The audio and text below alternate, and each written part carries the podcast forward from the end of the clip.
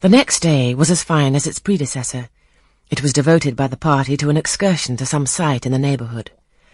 They set out early in the forenoon, some on horseback, the rest in carriages.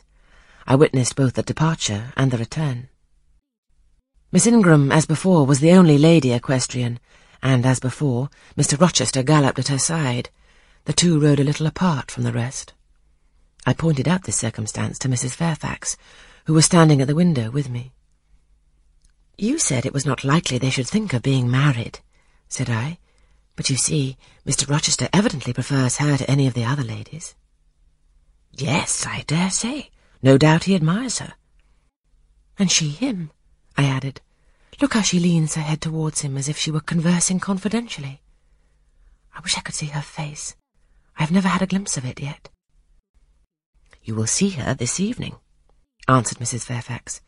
I happened to remark to Mr. Rochester how much Adele wished to be introduced to the ladies, and he said, Oh, let her come into the drawing-room after dinner, and request Miss Eyre to accompany her. Yes, he said that from mere politeness. I need not go, I'm sure, I answered.